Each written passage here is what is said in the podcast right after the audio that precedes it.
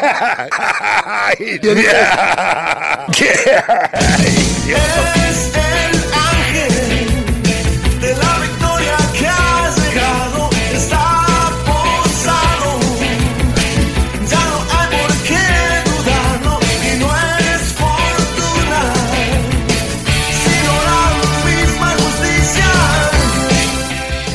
Pero muy buenas tardes para todos los mariscales que están escuchando Radio La Colectiva.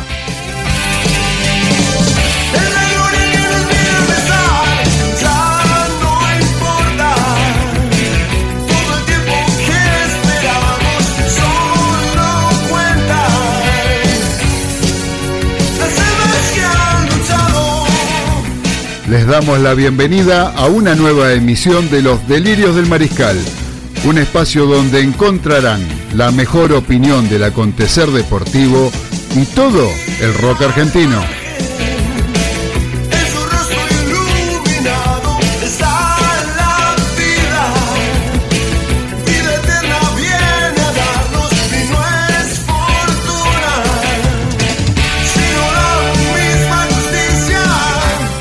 Mi nombre es Claudio Fernández y estamos como todos los lunes a las 19 junto al señor César Ceballos, Daniel Medina Baudino y Carlos Arias, compartiendo dos horas con lo mejor que trajimos para ustedes.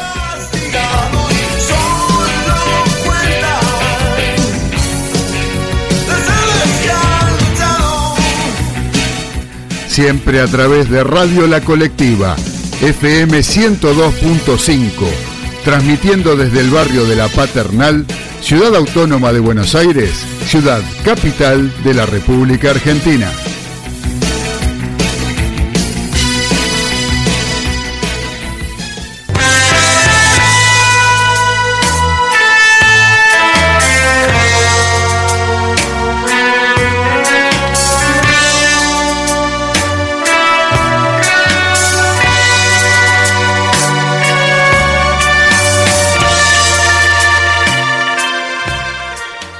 Buenas tardes, queridos mariscales. ¿Cómo están? ¿Cómo están superando este trance que nos toca vivir con la cuarentena? Espero que estén bien. Nosotros estamos bien, por suerte, manteniéndonos bien en la cuarentena y estando de vuelta en conexión con todos ustedes a través de un programa grabado, programa nuevo, programa grabado pero nuevo, no estamos repitiendo ningún programa. El, tema es que vamos a estar en contacto con ustedes y no nos van a poder enviar mensajes como lo hacen habitualmente, pero sí nos van a poder escuchar porque tenemos un programa interesantísimo. Todo interesantísimo para todos ustedes que están conectados al aire de la colectiva Radio FM 102.5 y a través de internet por www.lacolectiva.org.ar para todo el mundo a través de esta maravillosa herramienta que en estos casos donde nos toca estar guardados por la cuarentena, seguro que le vamos a ver sacar el, jugo, le estaremos sacando el jugo como para poder entretenernos, para poder sobre todo estar en contacto con seres queridos, con seres que a lo mejor eh, nos cuesta de otra manera comunicarnos, gente que está muy lejana y en el, en el espacio, me imagino, gente muy, este, muy lejana en cuanto a, a, la distancia, a la distancia de kilómetros, qué sé yo, en otros continentes, en Europa, donde a saber dónde podemos tener gente amiga que gracias a internet se conectan con nosotros a través de www.lacolectiva.org.ar y también en el aire, el aire de este barrio de la Paternal, en FM 102.5, que también es un placer saber que nos están escuchando en la radio, en la espica, en la, en la, FM, en la radiecito a pilas que podés tener en el bolsillo, en el auto, nos podés escuchar tranquilamente. En el auto, bueno, los que pueden salir, ¿no? Los que están autorizados a salir, los que están guardados, obviamente que no. Y dije cuarentena, realmente por momentos bastante, de mi parte, bastante triste con algunas situaciones que, que se producen eh, con respecto a, por ejemplo, al, pago que se está haciendo en los bancos. Ustedes saben que yo soy bancario, yo trabajo en un banco, en un banco que paga jubilados, y tuve a cargo, en, mi trayectoria laboral, varios años, eh, tuve a cargo centros de pago de jubilados. Eh, estuve en, en tres básicamente. eh, Constitución, cuatro, con Flores, Flores estuve un añito, después estuve en Munro y también en Tigre. Y en todos ellos uno va adquiriendo experiencias, y estoy hablando de entre 15 y 20 años atrás, donde ya se venía insistiendo para con la gente mayor, y no tan mayor, algunos que son este, gente que cobra alguna pensión, gente que tiene pensiones por discapacidades, en fin, distintos casos de que no son todos gente mayor ni todos son viejitos, para que usen las tarjetas de débito, para que se acostumbren a, pagar en los comercios con tarjeta de débito, que no tienen que llevar efectivo, eh, para sacar de plata del cajero automático. Eh, hoy en día el banco que yo trabajo tiene unas terminales que ni siquiera hace falta eh, usar la tarjeta de, débito para con el cajero automático para obtener efectivo. Uno va, pone el dedo, toma la huella digital la máquina y le paga hasta 30 mil pesos. Y sin embargo, la gente va y se amontona para ir a la caja. He escuchado decir tantas barbaridades por televisión. Eh, por ejemplo, una que se me ocurre ahora. ¿Cómo hacen para cobrar los abuelos? Por empezar, abuelos, cuando no se sabe si son abuelos o no. No, la, verdad que eso de decirles abuelos me parece una, estupidez, una pavada. Después de haber tratado tantos años a la gente mayor, ni siquiera les gusta que le digan abuelos. Les gusta que le digan señor, señora, como corresponde. Dicen a los abuelos que no están bancarizados. Los que tienen la jubilación y no están bancarizados. Hace años, hace fácil de esto 10 años, que todos, todos absolutamente, todos los jubilados y pensionados, todos los que cobran un beneficio de ANSES, tienen cuenta caja de ahorro. ¿sí? Todos cobran a través de una caja de ahorro y todos tienen su tarjeta de débito. No existe el jubilado que no esté bancarizado. Entonces, eh, pasa que muchas veces no se sabe, el jubilado piensa que va a la ventanilla y cobra la jubilación directamente como se hacía hace tiempos atrás, hace tiempo atrás. Hoy en día lo que está haciendo el jubilado es ir a la ventanilla y hacer una extracción de su caja de ahorro, nada más ni nada menos que eso. Eh, por eso les digo que hay muchas cosas que se hablan desde el desconocimiento por el cual yo opté por no escuchar más ni ver televisión ni noticieros ni nada de gente que opina sobre cuestiones que realmente no conocen y que hablan porque tienen que llenar un espacio. Entonces, eso como un ejemplo, ¿no? La gente es muy cabeza dura, la gente no se ayornan los tiempos. Yo doy siempre como ejemplo a mi madre. Mi madre el 12 de abril está cumpliendo 89 años y no va al banco. Cobra jubilación y cobra una pensión. ¿sí? Y no va al banco. ¿Por qué? Porque en este banco inclusive la fe de vida se hace a través del teléfono celular, que seguramente ella estará escuchando este programa a través del teléfono celular. Bueno, ella hace su fe de vida a través del teléfono celular. No hace falta ir al banco. No hace falta ir a retirar efectivo. Si necesita efectivo, se va hasta el cajero automático, retira unos mangos y los tiene. Después usa la tarjeta de débito, usa la eh, en el almacén, usa en el, en el autoservicio del chino, en el supermercado, en la farmacia, en donde tenga que ir, usa su tarjeta de débito y no anda con efectivo encima. Le encontró la comodidad y lo usa. Esa comodidad mucha gente se resiste, tiene miedo, no quieren hacerlo cuando no se le está cobrando nada, inclusive es absolutamente gratuito todo ese servicio, y no lo usan. Hasta les digo, van y ponen el dedo y sacan hasta 30 mil pesos sin necesidad de ir a cajero automático y poner el plástico en la, máquina. Eso se hace a través de otra máquina que a través de la huella digital se eh, identifican y lo hacen. Pero bueno, no quieren y se está generando un foco infeccioso que a mí lo que más me preocupa es, en realidad, todo el mundo, pero sobre todo los que son compañeros míos que tienen que estar atendiendo en las cajas, pagándole a gente que uno no sabe si puede llegar a venir con una infección de coronavirus y que lo pueden propagar a todos los que están ahí a su alrededor a través de los estornudos, de lo que ya sabemos, ¿sí? De lo que ya sabemos. Así que es una pena para mí que esté ocurriendo esto que está ocurriendo con los bancos. Y eso no quería dejar de decírselos porque todos tienen parte de culpa. ¿sí? Eh, los bancos tal vez por no saber organizarse bien. Los medios de comunicación porque informan cualquier cosa, porque no hay fecha de pago, todavía no empezó el cronograma. Y sin embargo, para el día viernes pasado se armó un lío bárbaro en los bancos porque los bancos no, no supieron expresar quiénes debían ir a las sucursales bancarias a cobrar.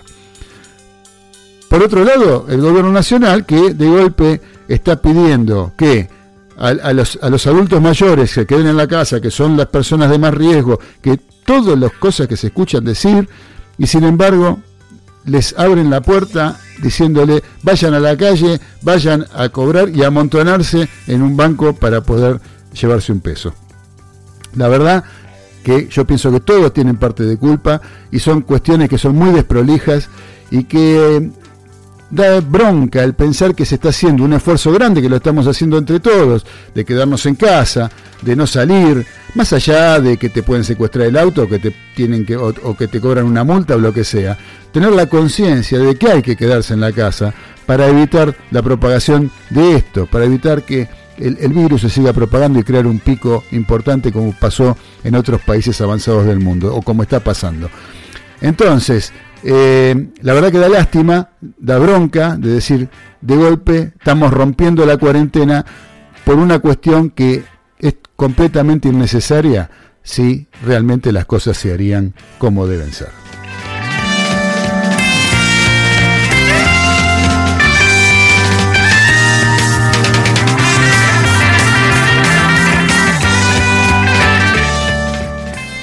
Y ahora, queridos mariscales, vamos a arrancar con unos títulos. Tenemos poquitos, pero siempre como hacemos habitualmente, vamos a un poco a escuchar algunos de los títulos que proponemos para esta edición de Los Delirios del Mariscal.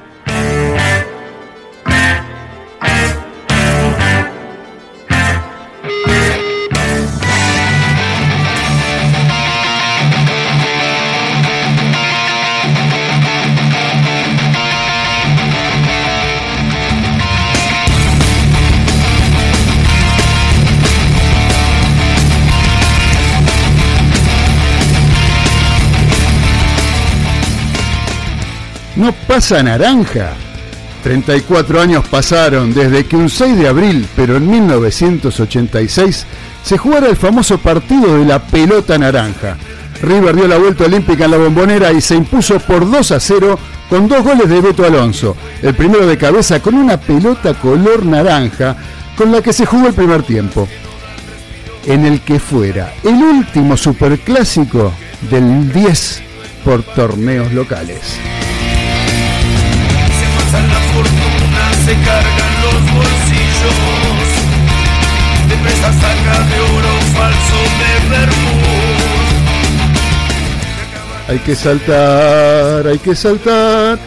El que no salta quiere ganar, siempre para adelante. Ya siendo sábado 6 de abril en 1991, por la boca festejaron el pase a la siguiente ronda de la Copa Libertadores de América, que se había eh, concretado la noche anterior cuando en la bombonera empataron sin goles Boca y Oriente Petrolero de Bolivia en una clara situación de arreglo entre el equipo del maestro Tavares y el boliviano, ya que con ese resultado el que quedó eliminado fue River. ¡Ay, millonario!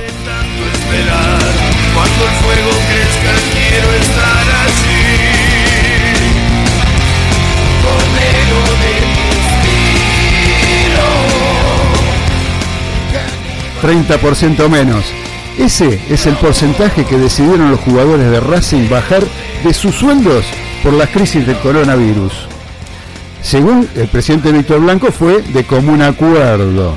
Esa medida no afecta al fútbol femenino ni a los primeros contratos. Eh, ya lo siguió Talleres de Córdoba y en la medida tomada por la academia se espera que se encolumnen muchos más tras ellos. Todo esto emulando la decisión tomada por los clubes de Europa. Por fin algo bajo en la Argentina.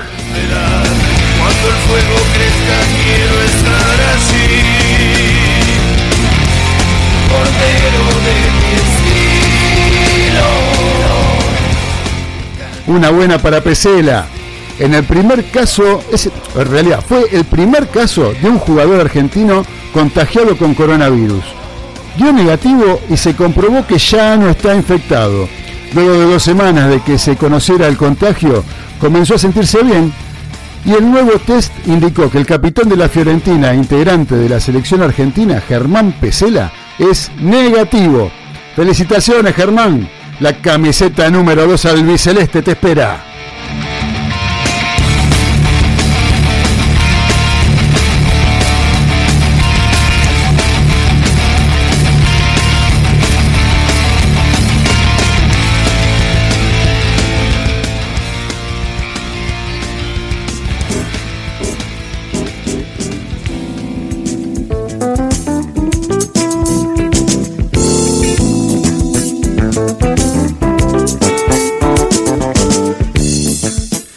Estos fueron los títulos de los delirios del mariscal. Poquitos, porque no hay informes, no hay eh, muchas noticias que tengan que ver con el deporte. Trajimos algo histórico, como fue aquella vuelta olímpica de River en la bombonera en el año 1986, con aquella pelota naranja, el gol de Alonso de cabeza al loco Gatti, que se concretó con esa pelota de ese color a pedido precisamente de, de Hugo Orlando Gatti, que en aquella, en, el año 1976, siendo, siendo arquero de la selección argentina, en esa época se cumplían 10 eh, años de que se había jugado un partido en la nieve en la Unión Soviética, donde Argentina se impuso 1 a 0 por gol, con gol de Kempes, y fue una gran actuación del Loco Dati. Así fue llamado en ese momento, catalogado como el León de Kiev. Y por eso él había pedido a la empresa Gatik o a la empresa Adidas de conseguir una pelota como jugar en, ese, en esa ocasión con una pelota que fuera similar o igual a la que se había jugado en la nieve, que era de color naranja para poder distinguirla entre el blanco de, la nieve.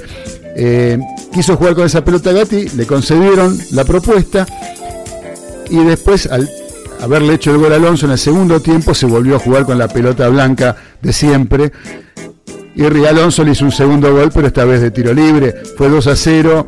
Eh, un, gran equipo de River, aquel que fue campeón de todo, eh, comandado por el Bambino Veira. Y el Beto Alonso, un monstruo de esos que para mí, eh, para mí fue el mejor jugador que vi en mi vida.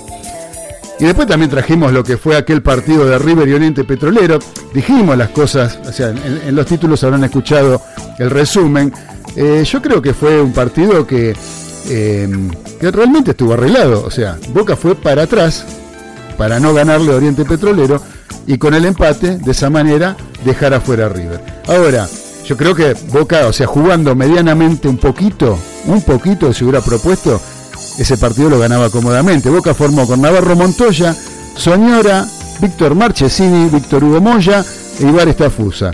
Walter Pico, Blas Yunta, Antonio Apud, después reemplazado por Chicho Gaona y Carlos Tapia. Alfredo Graciani, que después entró Diego Latorre y Gabriel Batistuta. O sea, había, me parece que una gran diferencia de equipos que eh, de jugadores y de nombres, sinceramente busqué la formación de Oriente Petrolero y no la encuentro por ningún lado en ese partido. Quiere decir que evidentemente no había nada trascendente en ese equipo de Oriente Petrolero. Acá estamos hablando de, jugadores de, gran nombre y de gran valía que, este, comandados por el maestro Tavares, tenían un gran desempeño en aquel Boca de aquella época. Eh, que después fueron campeones inclusive del torneo local después de 10 años y que también fueron finalistas de esa Copa Libertadores de América con Colo Colo en aquella famosa trifulca que se armó en la final en el Estadio Monumental de Chile. Ahora, eh, yo lo que digo, todo esto es cierto, todo esto pasó, Boca está comprobadísimo, hasta parte hay, hay comentarios de algunos jugadores que formaron parte de aquel partido, que se hablaban entre ellos, que decían este, que, preferían no ganar y, la hinchada decía el cantito que, nosotros, que acabo de mencionar cuando dimos los títulos, que hay que saltar, hay que saltar, el que no salta quiere ganar. La gente los exigía a los jugadores de Boca que no ganaran para que River quedara afuera. Ahora, el culpable de esta posibilidad fue River. River perdió los dos clásicos con Boca, el de la cancha de Boca iba ganando 3 a 1, lo termina perdiendo 4 a 3 con un cuarto de gol con una tijera tremenda de Diego Latorre fue 4 a 3 después de ir ganando 3 a 1 a River. Lo comandaba Daniel Pasarela como entrenador. Y en cancha de River perdió también 2 a 0 cuando gol de Batistuta. O sea, eh, y después, bueno, todo el resto de los partidos, ¿no? Pero ¿cuál fue el punto? En que de cuatro que eran en la zona, eran los dos equipos bolivianos en aquella época y los dos argentinos, Bolívar, Oriente Petrolero, Boca y River eran los cuatro equipos. De cuatro clasificaban tres ¿sí? y River quedó cuarto. Quiere decir que el culpable de esto es River, más allá de lo que hicieron los jugadores de Boca, que para mí es inentendible que un jugador no salga a ganar un partido. ¿sí? Para mí, un partido de barrio se sale a ganar. Eh, poniéndote la camiseta de Boca, me parece que no hay nada mejor para honrar una camiseta que salir a dejar lo mejor que tenés en pos de ganar un partido y dejar todo lo que tenés.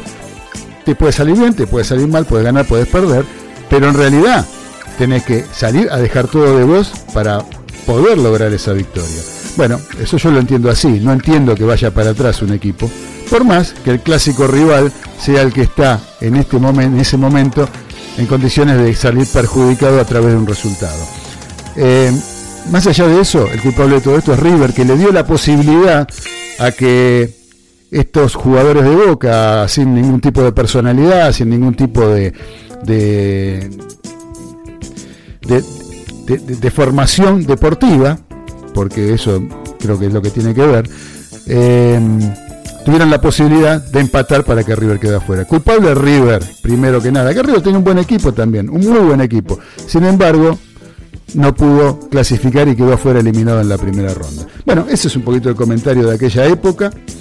Este, y por otro lado, vamos a hablar un poquito de algo que pasó la semana pasada. La semana pasada fue 2 de abril, y el 2 de abril eh, fue una fecha muy especial para todos los argentinos, sobre todo para los que tienen la edad mía, ¿sí? que fueron, que vimos la guerra muy de cerca porque nos tocó la colimba en aquella época, un poquito, a mí un año, al año siguiente, en el año 83, pero siempre con la eh, esa espada de Damocles pensando qué podía llegar a pasar y qué eh, convocatoria podría llegar a ocurrir para tratar de recuperar las islas. Em, pero hay una persona que está ligada al fútbol, eh, que fue, es un excombatiente y que hoy en día es un entrenador conocido. Estoy hablando de Osvaldo Mar de Felipe, el hermano mayor de Walter Fabián de Felipe, que jugó en Banfield en algún, en algún momento. Era un pibe de Villa Madero que, como tantos en 1981, hacía la colimba. Corre, limpia, baila, quería decir colimba, ¿no? Se decía el conscripto en aquellas épocas. Eh, pero en su caso, eh, mientras cumplía con el ejército, jugaba en la tercera de Huracán, su club desde la pre-novena. Actualmente está recibido de, técnico, como le decía antes, y empezó como ayudante de campo de Julio César Falcione en Vélez, eh, después ayudante de Russo Sieliski en San Telmo, después fue entrenador ya oficial, primer entrenador de Olimpo de Bahía Blanca, de Quilmes, de Independiente, donde logró el ascenso a Primera División en 2013, de Melec de Ecuador, Vélez y Newells. Entre un punto y otro de su biografía hay un paréntesis que durante mucho tiempo llenó con silencios, hasta que en una nota del gráfico em, le dio la pauta de que había llegado un momento distinto, sintió algo así como que por primera vez podía hablar libremente, que los ruidos y los dolores habían quedado lo suficientemente atrás como para empezar a nombrarlos sin quemarse la piel no más rozarlos. Y en una larga charla con la revista Gráfico, a la sombra de unos apacibles árboles de primavera, tras una mañana de entrenamiento con Santelmo, eh, nos ayudó a rescatar su increíble tránsito de futbolista guerrero de la noche a la mañana. Es un registro detallado, profundo, inteligente y extenso. Eh, y ahora vamos a lo que vamos a hacer es apenas una mera síntesis de sus vivencias entre la guerra y el fútbol. Vamos a, voy a ir leyendo algunas de las cosas que comentó en su momento eh, Omar de Felipe em, con respecto a lo que tiene que ver con la guerra. Eh, una vez, dice Omar, em, Víctor Hugo Morales me quiso hacer una nota. Yo estaba en el vestuario para salir a la cancha y se acercó un muchacho con el micrófono. Ahí me trabé y me di cuenta que no podía hablar del tema. Hoy sí, porque puedo yo y porque ya pasó el tiempo. Hubo cosas que uno tiene que tener un respeto bárbaro por los que no están, los chicos que no volvieron. Y sobre todo por no herir a sus familias. Apenas volví, nombré un soldado por la radio al que yo vi morir al lado mío en un bombardeo. Estábamos en el mismo batallón. Recibió una esquirla en el estómago y otra en la pierna y se nos fue ahí. Al otro día de contarlo en el entrenamiento de huracán, el loco Candedo me avisa, Che, Gurka, te busca un muchacho. Era el hermano del pibe. Me encuentro que era cartero, me contó que nadie les había dicho nada. y le dijo, mi vieja todavía lo está esperando. Y yo me hubiese cortado la lengua. Me pidió por Dios que le contara cómo había muerto el hermanito. Se lo conté y me quedé mudo hasta hoy. El Fóbal y el Gurka titula el gráfico. Dice, el loco Candido me decía Gurka, porque con las cargadas, con las bromas, uno va saliendo. A mí Huracán me ayudó mucho, me recibieron con mucha calidez, me apoyaron siempre. El Bobby Cortés, uno de los que tuvimos entrevistados en el piso, en, la colectiva, en los delirios del Mariscal, el Bobby Cortés, eh, dice, por ejemplo, era mi compañero de pieza. Y siempre me hacía, eh, me hacía una cargada, me gritaba ataque y se tiraba abajo de la cama. Y los demás le seguían luego. Y yo también me hacía bien tomarlo con humor. Eh, lo más bravo para el grupo nuestro lo vivimos cuando faltaban dos otros días para el final de los combates. Eran feroces por todas partes. Nos vinieron a buscar a la posición y nos llevaron a un galpón donde había comida, montones de comida, que allá era uno de los grandes problemas para los soldados. Y nos dejaron comer lo que quisiéramos. Yo me di cuenta de que era algo así como la última cena. Después nos pusieron en marcha y nos dijeron, Dejen todo, menos las armas, las municiones y las cartas de sus familias. Nunca me voy a olvidar ese momento con los muchachos, mis compañeros de toda la guerra, el cabo primero Torresín, Juan Fernández, que lo sigo viendo, y Sergio Leal, que íbamos a la primera línea. Y que no volvíamos. Cargué mi ametralladora, las balas y tres cartas, la de mi vieja, la de mi novia y la que me mandaron de huracán. También me llevé las que recibíamos de los chicos de las escuelas, que no te conocían, pero te ayudaban tanto. Había que estar allá para entenderlo.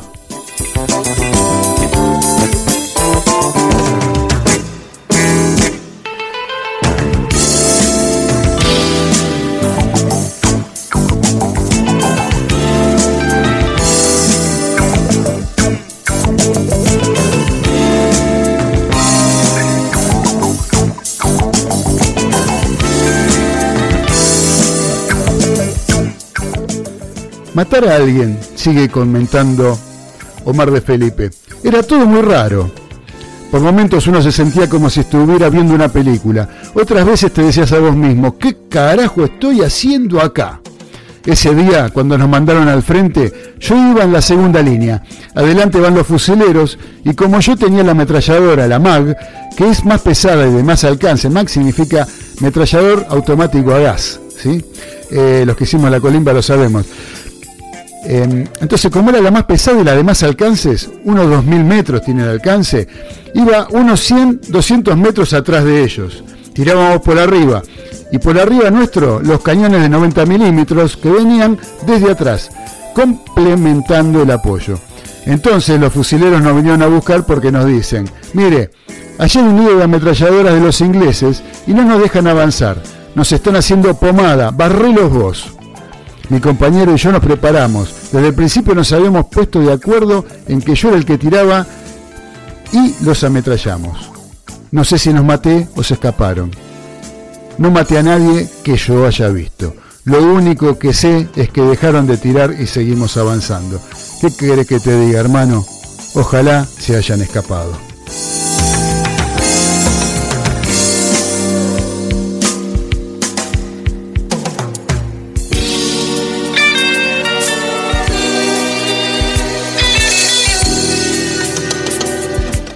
Balas mensajeras, titula el gráfico la siguiente parte. Dice, vos no querés matar a nadie.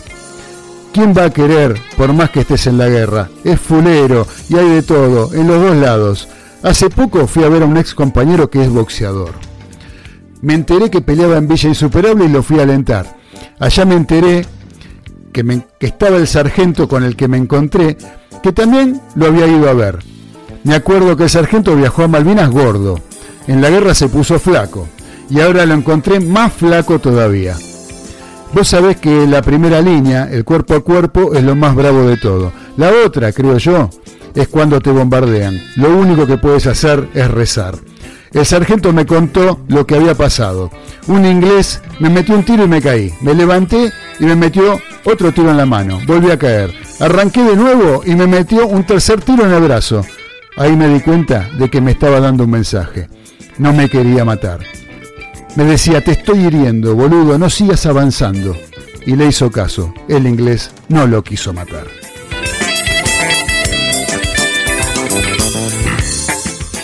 Los que volvían. Tengo grabado los primeros días en Malvinas. Había chicos que estaban en el frente desde el primer día. Y me quedó grabado, grabado. Lo que era volverlos a ver. Y verlos volver. Con la mirada perdida, arrastrando el fusil por el suelo nosotros nos preguntábamos, ¿cómo está la mano allá? Y alguno te contestaba sin mirarte, mal, flaco. Mal. La mirada de estos pibes las tengo grabadas. Nunca me las voy a olvidar. Nunca me las voy a olvidar. Tiros en los pies, titula el gráfico. Dice, al principio, algunos pibes serían a propósito para volver a casa. Cuando estaban limpiando las armas, se pegaban un tiro en el pie. Decías que se te había escapado y volvías. Cuando lo empezaron a hacer demasiados, los jefes se avivaron y dijeron, bueno, en adelante, por más heridos que estén, se quedan igual. Yo, por supuesto, nunca lo hubiera hecho. No por guapo ni nada por el estilo, sino porque tenía la motivación puesta en volver a jugar en Huracán. No me hubiera lastimado un pie ni loco. El miedo mío era perder un miembro y no poder seguir jugando.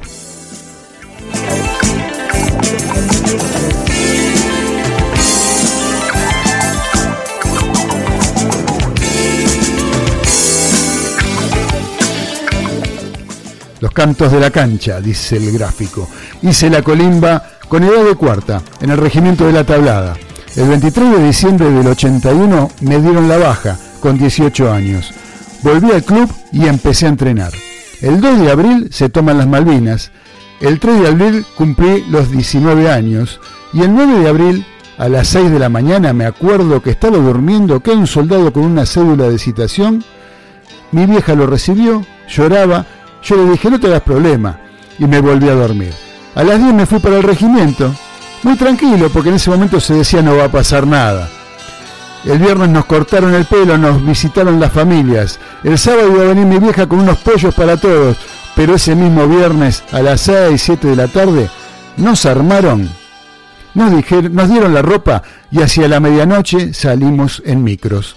Me acuerdo del aliento de la gente, íbamos por la avenida Crovara y todo lo largo estaban las casas con banderas argentinas y la gente al costado del camino cantando sobre la guerra con los cantos de la cancha. Nosotros también. Un entusiasmo bárbaro. Recién cuando llegamos al Palomar y nos subimos a los aviones, llegó el silencio. La euforia quedó atrás. Éramos como 100 en el piso del avión, que era un avión de línea, pero sin asientos las seis horas de vuelo a Río, Gallegos no habló nadie. Un mate cocido. Y de Río Gallegos a Malvinas, ahí fue cuando dijimos, ah, esto va en serio. Y se acabó la sensación de que era un partido de fútbol.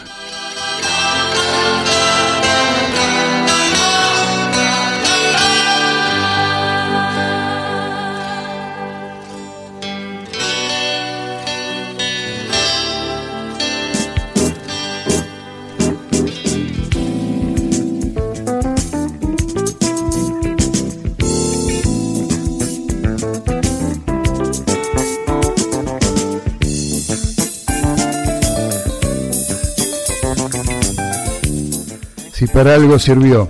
Más allá de sentir que las Malvinas son argentinas, yo no quiero opinar sobre política ni sobre Fuerzas Armadas. Tuve la suerte de volver entero y sentir el apoyo de mi familia, de mi club. Nosotros teníamos mucho miedo porque no sabíamos, cómo nos iban a recibir al volver. Pero la gente nos apoyaba, nos daba comida a lo largo del camino de vuelta. En su momento también hice terapia y participé de grupos de excombatientes porque era necesario. Vi replegarse a los nuestros, con los chicos heridos o directamente tapados. Viví el día que los ingleses batieron la zona nuestra con morteros y en la piedra donde yo había estado un minuto antes volaron por el aire varios de los nuestros. Pregunté, ¿qué pasó? Y me dijeron, le dieron al negro, justo al negro. No sé. Si para algo sirvió, te diría, es para no aflojar nunca.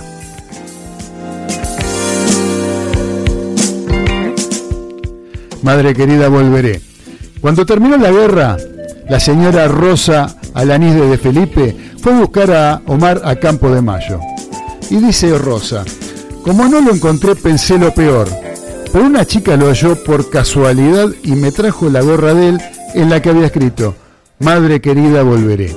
Todavía la tengo guardada. Al otro día la fui a buscar y cuando por fin lo vi, sentí que recuperaba mis ojos. Cuando Omar era chico, Rosa, como buena mamá de los futuros futbolistas profesionales, lo acompañaba a los partidos de prenovena. Pero un día la señora se puso a discutir con un árbitro y él le prohibió ir a la cancha por el resto de sus días. Pasó el tiempo y Omar no solo llegó a jugar en la primera de Huracán, sino que lo hizo inmediatamente después de haber vivido la pesadilla de la guerra. Ella no aguantó y sin pedirle permiso ni avisarle rompió con aquella prohibición y se fue a la cancha. Y cuenta Rosa, fui con Walter sin decirle nada para darle una sorpresa. Y cuando empieza el partido, uno del equipo contrario que estaba detrás mío le grita, ¡De Felipe! ¡Vos tendrías que haberte muerto en las Malvinas! Fue tal la impotencia que sentí que me di vuelta, lo miré fijo y le dije, yo soy la madre, y le di un trompazo. Después no sabía cómo disculparse. Señora, son cosas del hincha. Yo, bueno, no le podía aceptar la disculpa. Finalmente el hincha, con los ojos enrojecidos, se retiró del estadio avergonzado.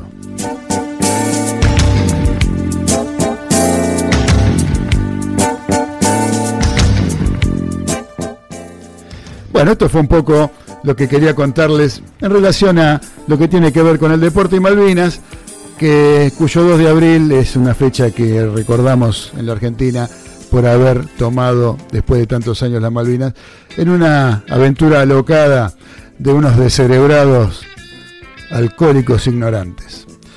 Pero bueno, eso se trae más de otro costal. Ahora ya se me pasó el tiempo y tenemos que ir a escuchar un tema musical e ir a la tanda. Porque, porque un 6 de abril de 1972, Deep Purple, ¿conocen esa banda? No, la banda británica Deep Purple se presenta en Quebec, Canadá. Concierto en el que Randy California debe sustituir a Richie Blackmore y también es la primera vez que la banda toca When a Blind Man Cries. Y esto, ustedes me van a decir, ¿no? Este, ¿Qué tiene que ver, ¿no? ¿Qué tiene que ver con el rock nacional negro que vos siempre pasás? ¿Qué te pasó? ¿Enloqueciste? ¿Te pegó la cuarentena? ¿Qué te pasó? Les cuento porque los músicos argentinos hicieron un disco tributo para con Deep Purple, ¿sí? músicos metaleros en general. El disco se llama Sueños Púrpura 2, este es el segundo, porque ya había salido uno años antes, pero en 2011 se hizo este Sueños Púrpura 2, que está muy bien hecho, muy respetuoso de los temas originales de Deep Purple eh, donde en casi todos los temas eh, Jorge Perini en batería y Rodrigo Dudiña en guitarra rítmica están presentes.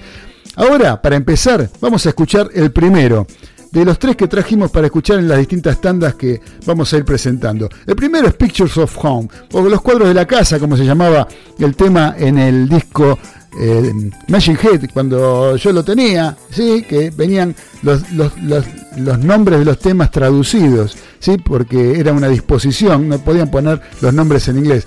Se llamaba Los cuadros de la casa, o el nombre verdadero, que es Pictures of Home. ¿Quién lo interpreta? Miren, casi nada los, músicos que le voy a nombrar. El señor Juan Antonio Ferreira, o sea, Huff, voz y guitarra el señor Hugo Bistolfi, aquel tecladista de Rata Blanca, en teclados, y Beto Seriotti, el bajista de Almafuerte, en el bajo. Vamos a escucharlo sin solución de continuidad. Las más grandes canciones eh, fueron prohibidas por una raza de reptiloides.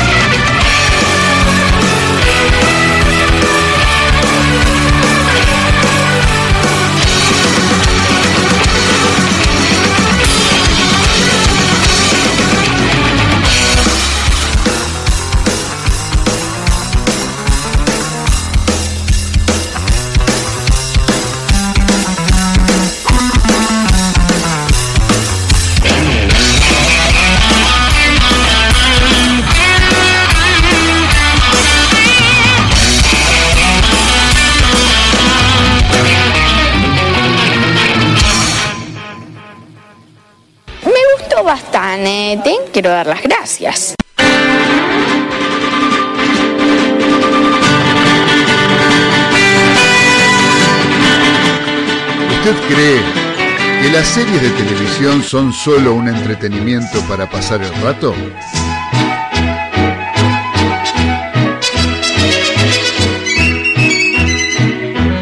O tal vez, junto con el cine, sospecha que esas ficciones son el más formidable invento norteamericano para transmitir ideas y construir imaginarios colectivos.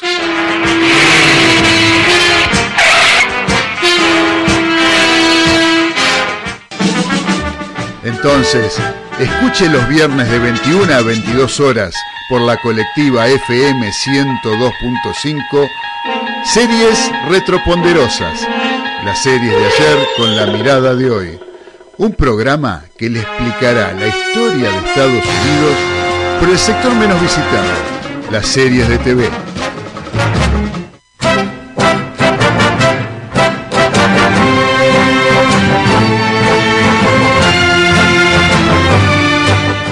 Claudio Fernández y Luis Fernando Veraza conducen esta experiencia inédita en la radiofonía argentina. Los esperamos. ¡No hay problema! Hay que saber subir y bajar.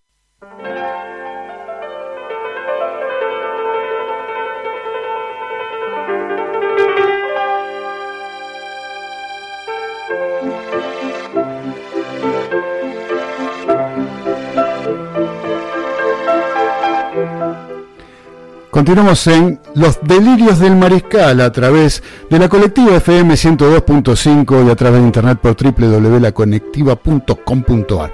Muchachos, gente, mariscales, les cuento que, a contar una cosa, algo muy cortito. La, hace unos años, cuando hacíamos el programa en otra radio, en, en el señor Vivachi, Radio Online, hacíamos un segmento que se llamaba Las historias que tengo, en función de aquel tema de color humano de Delmiro Molinari, que se llama de la misma manera Las historias que tengo, donde contábamos historias, historias que tienen que ver con el deporte. Y ahora le pasamos la aposta a Daniel Medina Baudino, que va a ser el segmento Las historias que tengo. Lo hace ahora, lo va a hacer ahora, lo vamos a escuchar ahora con la segunda parte de aquella trilogía que anunció en el programa pasado con respecto a la selección argentina de fútbol y su participación en tierras brasileñas.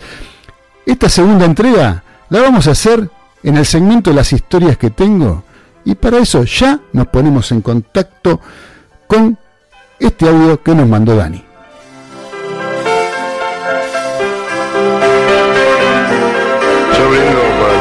En vivo tocada por seres humanos triunfe.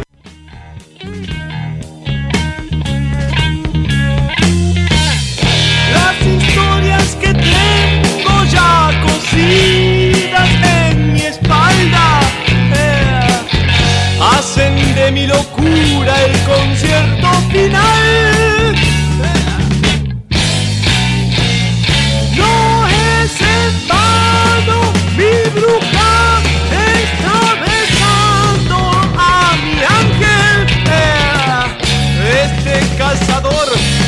Su alimento más allá. ¿Qué tal, mariscales? ¿Qué tal, delirantes? Nuevamente, en los delirios del mariscal, en nuestro programa, para contarles acerca de la segunda saga, el segundo capítulo, mejor dicho, de la historia de este, los seleccionados argentinos en competiciones de fútbol en nuestro país vecino Brasil, el pentacampeado famoso. Corría el año 1972, lejitos, ¿eh? aunque mucho más nuevo que en 1964 como el primer capítulo que les pasé. Y para conmemorar el famoso grito de Ipiranga, o sea, la independencia del Brasil, este, el gobierno brasileño, y juntamente con la Confederación Brasileña de Deportes, este, decidió realizar un torneo y homenajeando también a los actuales campeones del mundo, que era el seleccionado brasileño de 1970, con un terrible equipo, ¿no? un famosísimo equipo. El tema era invitar a, países, invitar a todos los países campeones del mundo, eh, eh, o sea que había que invitar a Uruguay, había que invitar a Italia, dos veces campeón, República Federal de Alemania, no estaba unificada en esa época, recuerden, y a Inglaterra, último, este, uno de los últimos campeones del mundo en 1966. Lamentablemente no se logró eso, no pudieron, porque tenían los calendarios armados, excepto Uruguay, que sí aceptó. Lógicamente. De manera tal que, eh, que tenían que ser 20 equipos, de lo cual 5 eran invitados. Se invitaron a 3 en reemplazo de los, campeones que no iban a concurrir. Y, y esos fueron este, eh, Escocia, Checoslovaquia y Unión Soviética. Al azar, por supuesto, ¿no? Eh, Merced a las buenas relaciones que tenía la Confederación Brasileña de Fútbol con esas asociaciones. Y en la parte de Sudamérica, la parte de África, la parte de Centroamérica y Europa misma, otras federaciones. Una de ellas fue Argentina. Argentina este, se presentó, no, no iba a hacerlo tampoco, y se presenta este, por invitación de Brasil. El asunto era decir, eran 15 naciones divididas en tres grupos, ¿eh? en el cual en el grupo A estaba Argentina, Francia, Colombia, un combinado de América Central que se denominaba CONCACAF y el combinado de África, que era también un rejuntado de África, esa es la palabra justa. El grupo B estaba Portugal, Chile, Irlanda del Norte, Ecuador e Irán. Y en el grupo C, Yugoslavia, Paraguay, Perú, Bolivia y Venezuela. Como verán, este último grupo poblado de sudamericanos. Argentina se arma un equipo 10 días antes, 12 días antes, dirigido por Juan José es recientemente desaparecido, y en el cual enfrenta el primero el combinado de África en la localidad de Aracayú, en pleno Amazonas, eh, derrotándolo por 2 a 0 con goles de Fischer y Mastrangelo. Luego al combinado de la CONCACAF de Centroamérica por 7 a 0, con, 4 goles de Fischer, 2 goles de más y un gol de Carlos Bianchi. 4 a 1 al seleccionado de Colombia, con goles de Brindisi y 3 goles de Carlos Bianchi, para empatar en el último partido 0 a 0 con Francia y salir primero en su grupo. Los primeros de cada uno de los tres grupos clasificaban directamente para una ronda de semifinales dividido en dos zonas de cuatro equipos. En el grupo B, el clasificado fue Portugal, en el cual tenía un gran equipo, eh, capitaneado por Eusebio, la Pantera Negra de Mozambique, goleador del Mundial 66, Joe un tremendo puntero izquierdo, y Dinis, más Columna y Graca que todavía sobrevivían del Mundial 66. Y en el grupo C, el primero fue Yugoslavia. Así que los tres primeros, Argentina, Portugal y Yugoslavia, pasaron a semifinales. Por un lado, un grupo 1 eh, estaba Brasil, que era el país organizador, Yugoslavia, que había clasificado, y Escocia y Checoslovaquia por invitación, suplantando los campeones mundiales. Y en el grupo 2 estaba Portugal, Argentina, Unión Soviética y Uruguay. Argentina tiene una participación, la verdad, positiva. Eh, había fracasado en el Mundial de México en 1970 a tal punto de no haber concurrido a ese Mundial, porque fue eliminado por Perú en eliminatorias en la cancha de Boca con un empate 2 a 2, un famoso empate. De manera está que se estaba reconstituyendo la selección nacional, pero en un caos total. Un caos administrativo en la AFA, un caos deportivo en la AFA, eh, a todo nivel. Y no era porque los jugadores se iban precisamente al exterior en esa época, sino porque precisamente no había organización de ningún tipo. Muy parecido, bastante parecido a lo que pasa ahora, con muchos años de diferencia. La Argentina pasa a jugar las semifinales. En el primer partido juegan en Maracaná ante 80.000 personas ante Portugal y toda esa buena actuación que había hecho en la primera parte es barrida por un Portugal con un tanteador de 3 a 1 y por momentos con baile. Así le fue al seleccionado argentino. No, no, no. Luego derrota a Unión Soviética y derrota, y derrota a Uruguay. En ambos casos, la Unión Soviética en el Estadio Minerado de Belo Horizonte ante mil personas, nadie. Y en el caso de Uruguay, en el Estadio Veiga Río de Porto Alegre ante 500 personas, nadie.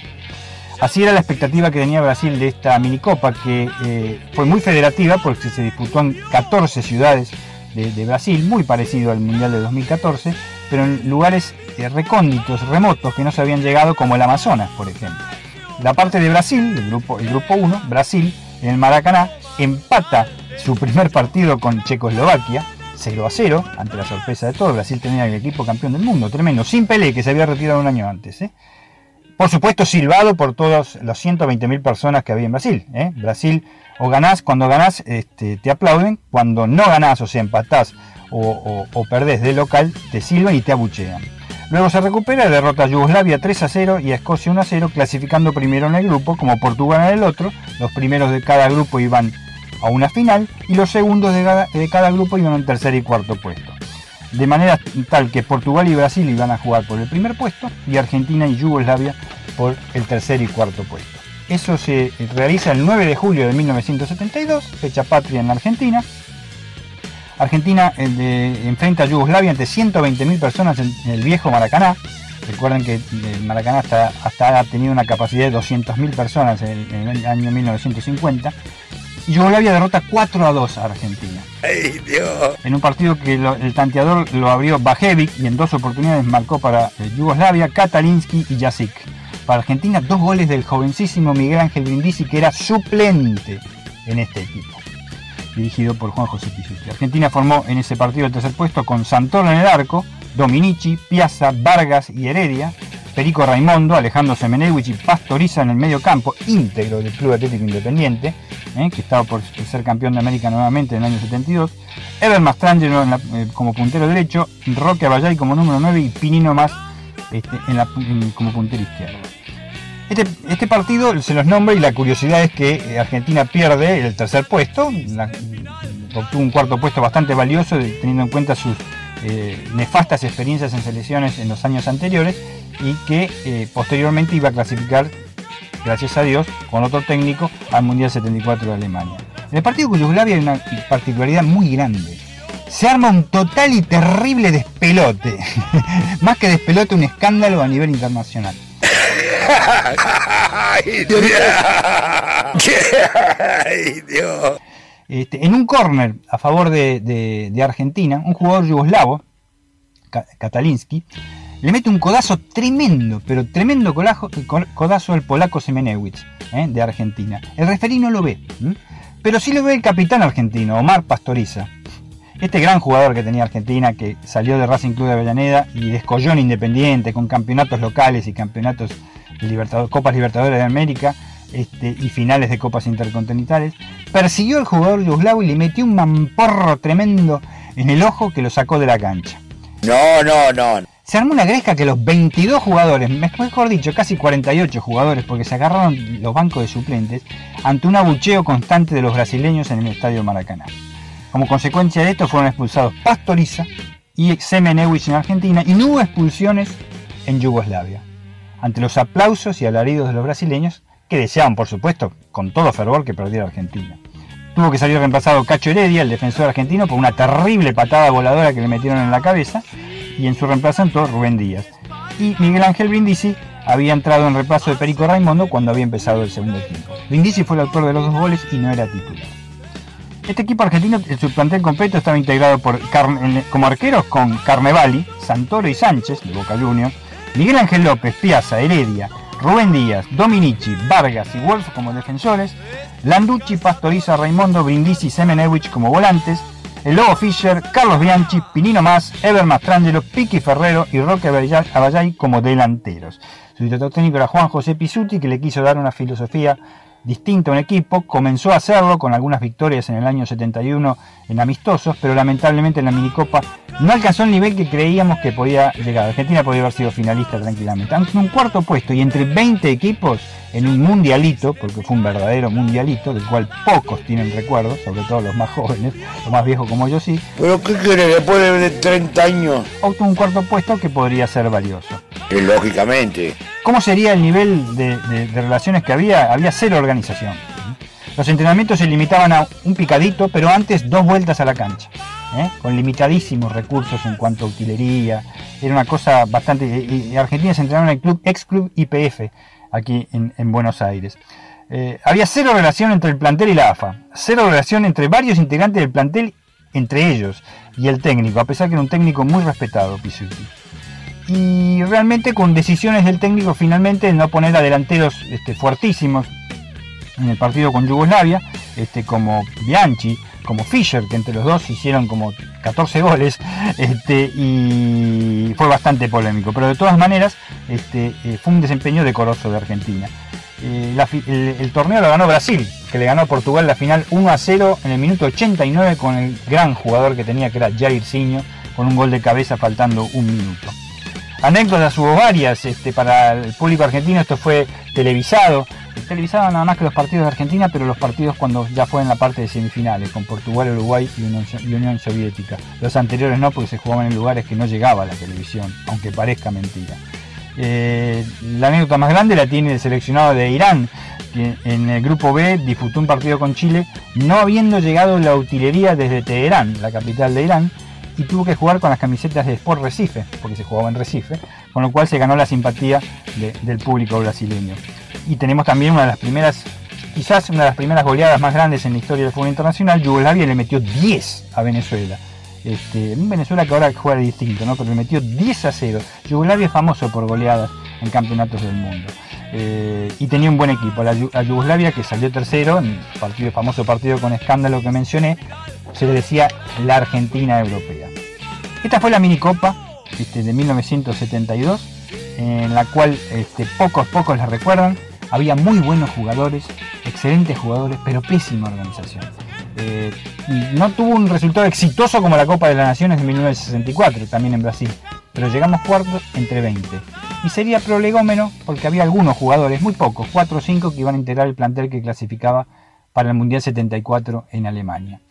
Y la tercera edición, la tercera parte de la saga que les quiero contar, ya va a ser un poco más conocida para, ustedes. Se las voy a contar en la próxima este, entrega de, Los Delirios del Mariscal. Y también se van a sorprender con algunas cosas, aunque saben más de este hecho porque es mucho más reciente. Eh, toda competencia futbolera a nivel selección que hace la selección argentina en nuestro vecino este país y es el que más campeonatos del mundo tiene y los mejores jugadores de fútbol de la historia, no nos ha ido tan mal. Les mando un abrazo grandotes, haciendo la cuarentena y obedeciendo como siempre, que se cuiden muchísimo. Y son historias contadas, pero del fútbol. Abrazo para todos.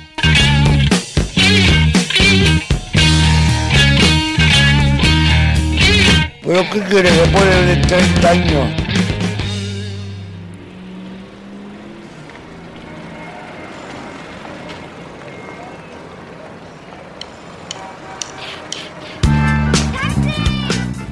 Esto fue el segmento Las historias que tengo en los delirios del mariscal. La vamos a tener más seguido, seguramente, a cargo de acá de el capitán de los polvorines, querido Daniel Medina Baudino, periodista deportivo y que tiene una CPU en la cabeza o una CPU por cabeza que realmente trae todos estos datos que da gusto compartir y escuchar con todos ustedes. Ya se nos fue una hora de programa, Mariscales. ¿Qué estamos haciendo? Ahora vamos a escuchar un poco de música de nuevo porque es la hora, porque ya se nos pasó inclusive la hora. Tenemos que escuchar, vamos a seguir escuchando Sueños Púrpura del, disco del 2011, donde vamos a escuchar ahora un tema de Deep Purple interpretado por tres grandes músicos. Eh, como siempre, como les decía, Jorge Perini en batería, Rodrigo Budiña en lo que es la guitarra rítmica, todos músicos metaleros. Vamos a escuchar a Speed King en la voz de Iván Sensión, eh, aquel vocalista de aquella banda Jericó, no sé si la conocen, si se acuerdan. El bajo, una, un emblema, en el bajo, un emblema de lo que es el, rock argentino. Me emociono para decirlo, porque es, este, es una persona que eh, es una leyenda viviente, podemos decir, de lo que es el rock nacional. Uno de los pioneros del rock nacional, como el señor Wilfredo Aníbal Quiroga, Wilfredo Aníbal Quiroga, señor Willy Quiroga, de la banda Vox Day en el bajo, y quien, si no en la guitarra, que uno de, para mí, de, a mí de los que más me gusta, uno de los guitarristas, más eximios guitarristas que puedo que podemos escuchar en el rock argentino, y estoy hablando del Tano, Claudio Marcielo, que es el guitarrista de Almafuerte y que realmente da gusto escuchar. Vamos a escuchar Speed King, interpretado eh, por Sueños Púrpura, este disco del 2011 y estos músicos que le acabo de nombrar que da para aplaudir. Vamos a escucharlo. Y te quiero y te fuiste. Pero vergüenza debería darle. Mulo, mulo, gato, giles, si no saben ni hablar, brutos. Vayan a estudiar.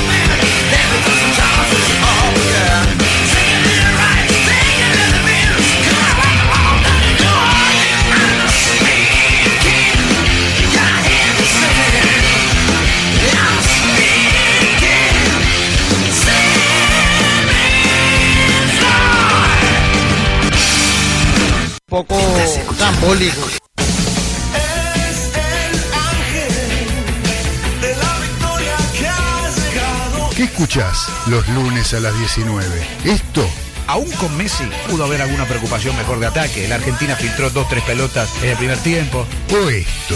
Hola, ¿qué tal amigos? Tengan todos ustedes muy, pero muy buenas tardes. ¿Cómo les va? ¿Cómo andan? ¿Bien? Gustavo, ¿cómo andas? ¿Todo bien? Bien, bien. ¿Vos querés contar con la mejor opinión del acontecer deportivo y todo el rock argentino? Entonces prendete a los delirios del mariscal por la colectiva FM 102.5. No me digas que no te lo avisé.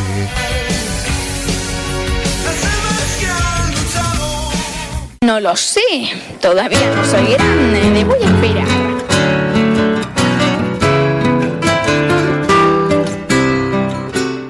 Continuamos en los delirios del mariscal a través de la colectiva FM 102.5 para todo el barrio de la Paternal y sus alrededores y también el mundo entero a través de www.lacolectiva.org.ar en este programa de que estamos grabando y que no podemos hacerlo en vivo como nos gusta a nosotros y como estamos acostumbrados a hacerlo durante tanto tiempo debido a esta cuarentena y este virus, coronavirus que nos tiene a mal traer, pero vamos a salir adelante cuidándonos y teniendo en cuenta los detalles que hacen falta para poder sobrellevar esta situación. Ahora vamos a escuchar en Los Delirios del Mariscal a uno de los panelistas que tenemos en este programa habitualmente que nos están mandando un audio con un cuento. Algo muy interesante para escuchar es un cuento que el señor Carlos Arias se encarga de traducir en palabras y ponernos melancólicos para escucharlo. Vamos a escuchar al querido Carlitos Arias, integrante de la mesa de los delirios del mariscal, con este cuento para compartir con todos ustedes.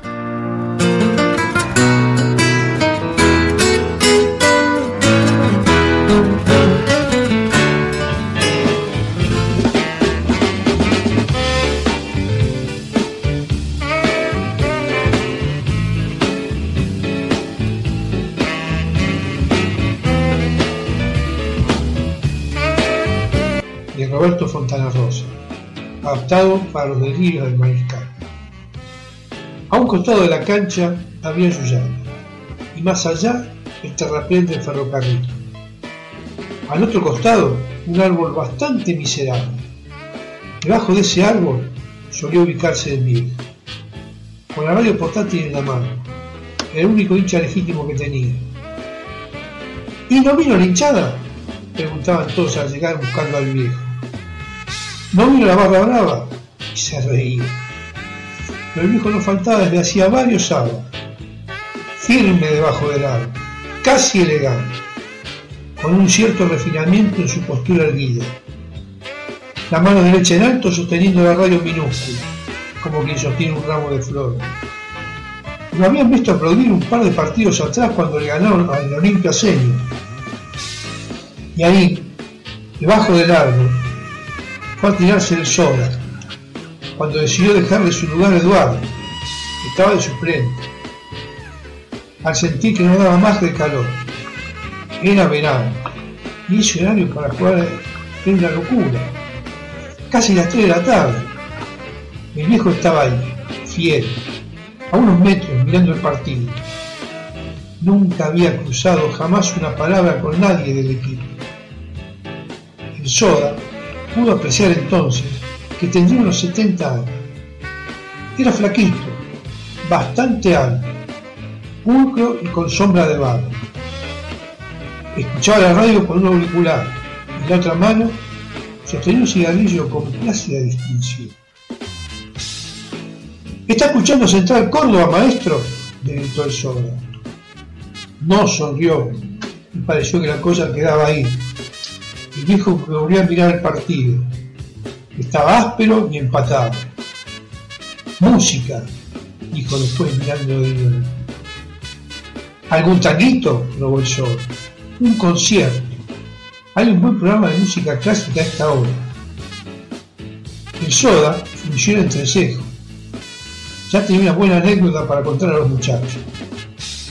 Se levantó resoplando, se bajó las medias y caminó, despacio hasta pararse al lado del viejo. Pero le gusta el fútbol, por lo que veo, le dijo. El viejo aprobó enérgicamente con la cabeza, sin dejar de mirar el curso de la pelota, que él le venía por el aire, rabiosa. Lo he jugado, y además está muy emparentado con el arco. Mire usted nuestro arquero, dijo el viejo señalando a De León, que estudiaba el partido desde su arco.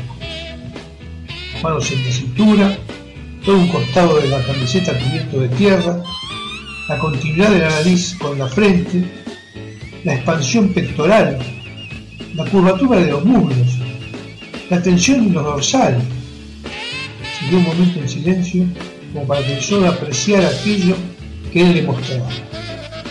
Bueno, eso, eso es la escultura. El sol adelantó la mandíbula y osciló levemente la cabeza probando dubitativo. Vea usted, viejo señaló ahora al arco contrario, al que estaba por llegar un corno. El relumbrón intenso de las camisetas nuestras, amarillo cambio, y una veladura naranja con el sudor, el contraste con el azul de Prusia de las camisetas rivales, el casi violeta cardenalicio que asume también ese azul por la transpiración, los vivos blancos como trozos alocados, las manchas ágiles, ocres, pardas, sepias y siena de los muslos, vivaces, dignas de un bacon, entre los ojos de aprecio así. Bueno, eso, eso es la pintura. Observe, observe. Usted esa carrera intensa entre el delantero de ellos y el 4-9. El salto lo hizo, el giro en el aire, la voltereta elástica, el braseo amplio en busca del equilibrio. Bueno, eso, eso es la danza. El Soda procuraba estimular sus sentidos, pero lo único que veía que los rivales se venían con todo, porfiados, y que la pelota no se alejaba del área defendida por De León. Escuche usted, escuche usted, lo acicateó el viejo, curvando con una mano el pabellón de la misma oreja donde había tenido el auricular de la radio, y entusiasmado tal vez al encontrar por fin un interlocutor válido, la percusión grave de la pelota cuando rebota contra el piso, el chasquido de la suela de los botines sobre el césped, el fuelle quedo de la respiración agitada, el coro desparejo de los gritos, las órdenes, los alertas, los insultos de los muchachos y el pitazo agudo del ref. Bueno, eso, eso es la música. El soda probó con la cabeza los muchachos no iban a creerle cuando les contara aquella charla insólita con el viejo.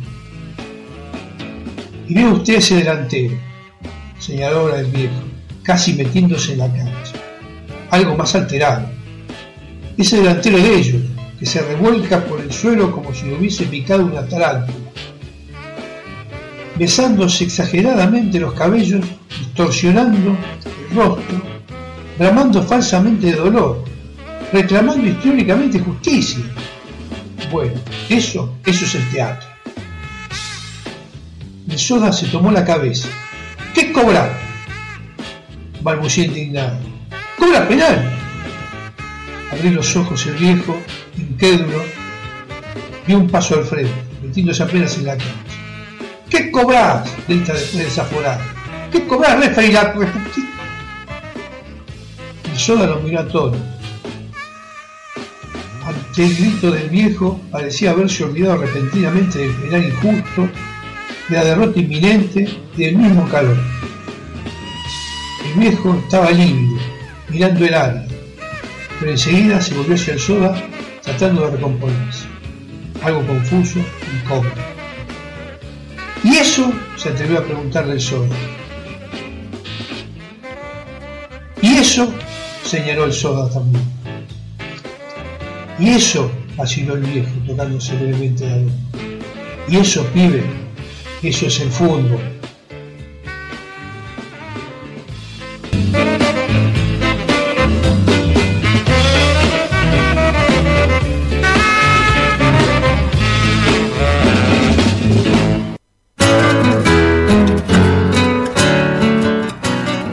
Gracias, querido Carlitos Arias por regalarnos este cuento de Roberto Fontana Rosa. Hermoso cuento, hermoso que pinta de cuerpo entero cómo somos los hinchas de fútbol, ¿no? Muchas veces somos este, líricos, nos hacemos los entendidos y encontramos belleza en los movimientos, hasta que nos cobran algo en contra, algo injusto, alguna cosa que no va. ¿Y qué hacemos? La puteada del referee y todo como lo que es el fútbol en la Argentina y cómo uno lo siente. Lo decía Daniele De Rossi hace poco, eh, salió en estos días, hoy creo que salió hablando en Italia de, la pasión del hincha argentino y del pueblo argentino, decía este, cosa que él es lo que más rescata de su paso por el fútbol argentino. Eh, tenemos un audio de Ezequiel Galito, pero previamente vamos con este audio.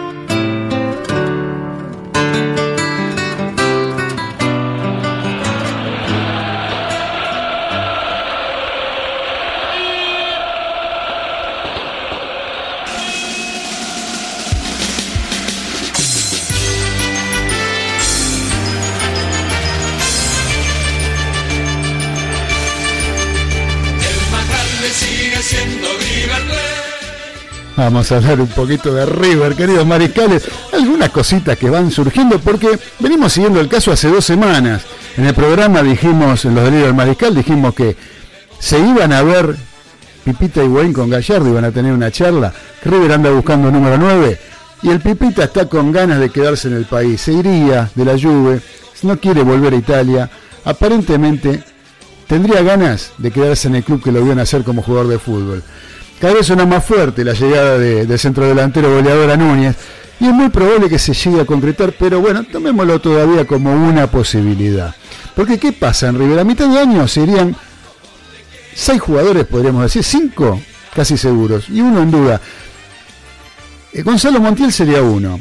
Gonzalo Montiel, si se va Gonzalo Montiel, River tiene en vista al número 4 de Colón, al señor Alex Vigo es un chico de 21 años, chico que ha tenido unos buenos desempeños pese al mal momento de Colón. River ya lo había querido a principio de año y en Colón le pidieron que se quedara porque eh, la situación que se encuentra el club y qué sé yo, que se tiene que salvar, le pidió que se quedara. Pero a mitad de año de irse Montiel es muy probable que Alex Vigo sea la incorporación de River para reemplazar a Gonzalo Montiel. Otro que sería sería Martínez Cuarta, ¿sí? un defensor central que también River tendría que reemplazar. Juan Ferquintero sería el otro, el otro, el otro colombiano, Rafael Santos Borré, también sería otro de los que se irían, y es Coco que quiere terminar su carrera en como lo anunciamos también.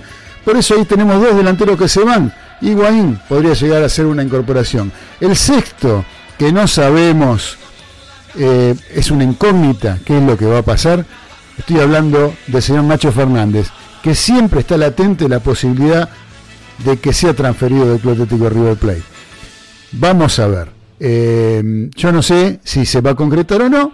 Eh, River va a tener que incorporar más jugadores a mitad de año porque tiene un plantel corto y porque Celestini estaría yendo medio equipo o un poquito más de los actuales titulares vigentes de este club. Así que bueno, River querido, vamos a dejarlo ahí eh, por ahora. La semana que viene seguiremos. y terminamos por ahora con esto.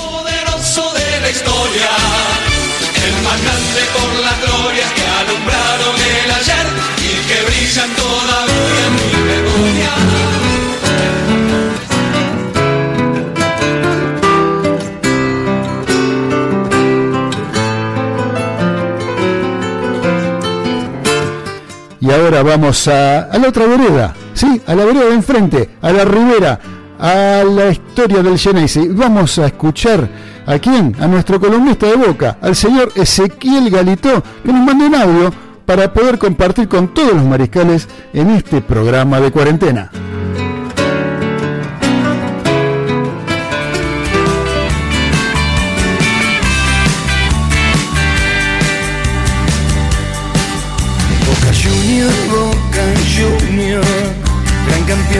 Balompié que despierte nuestro amor y fe. Tu bandera en Europa. Boca pedirá no jugar más de noche. En la última edición de la Superliga Argentina de Fútbol, el conjunto Geneise se quedó con el título en la última fecha de un torneo que constó de 23 jornadas. En 19 de esos cotejos, el club de la Ribera jugó de las 19.30 horas en adelante. En condición de local, durante el día solo recibió a Arsenal y a Unión. A propósito de esto, Jorge Amora Meal, presidente de la institución, contó que pedirá no volver a jugar de noche. En declaraciones para otros medios dijo, para las empresas el fútbol debe ser redituable, para el que no es redituable es para Boca, teniendo en cuenta el esfuerzo y el sacrificio que hacen nuestros socios cuando nos ponen a las 8 o a las 10 de la noche. Llegan a la casa para ir al trabajo. Y luego añadió, hay que discutir horarios y un montón de otras cosas. Ya sé que nosotros somos el rating, pero bueno, también tenemos que defender a nuestros socios. Nos vamos a poner firmes, vamos a discutir todo y para todos. No se trata de dar el brazo a torcer, esto debe solucionarse mediante el diálogo. Boca es muy grande y hay que respetarlo como tal. No pensamos en que nos digan que no. Mauro Zárate sigue con la puesta a punto. Luego de haber tenido un semestre marcado por las molestias físicas, el delantero de Boca está aprovechando al máximo el cese de actividades para llegar en óptimas condiciones a la reanudación del torneo. En una serie de historias que publicó en su cuenta personal de Instagram, el atacante compartió cómo entrena desde su casa, respetando las rutinas que les envían los preparadores físicos a los jugadores del Geneise para que se mantengan en forma. A fines del mes pasado, Zárate había compartido un video en el que se podía observar el tremendo gimnasio que tiene en su casa y que utiliza junto a su esposa para mantenerse en forma durante la cuarentena. Alberto Fernández se refirió a la vuelta del fútbol y si bien no quiso dar precisiones, reconoció que el mes que viene será difícil que regrese y que una alternativa para acortar los plazos sería jugar a puertas cerradas. Mayo sería el peor mes porque se espera el pico, afirmó para otros medios. El presidente destacó que es una de las actividades como el cine y el teatro que más van a sufrir la salida de la cuarentena. Además, sobre las diferentes alternativas que se manejan para la actividad, agregó, por ahí sin espectadores se puede flexibilizar de a poco, pero con gente es imposible. El máximo mandatario tampoco dio indicios sobre qué sucederá con el aislamiento social preventivo y obligatorio, que se extiende hasta el 12 de abril. Vamos a ver cómo seguimos. Esto es día a día. Me reuniré con el comité de expertos, manifestó sobre los científicos que lo aconsejan. Evidentemente, por los dichos del presidente de la Nación, el fútbol argentino tardará en reanudarse en consonancia con las competiciones de la Copa Sudamericana y la Copa Libertadores de América. Felicitaciones para todo el pueblo lleneise por estos 115 años de historia. Que sigan los éxitos y las alegrías de mi querido club. Aguante Boca.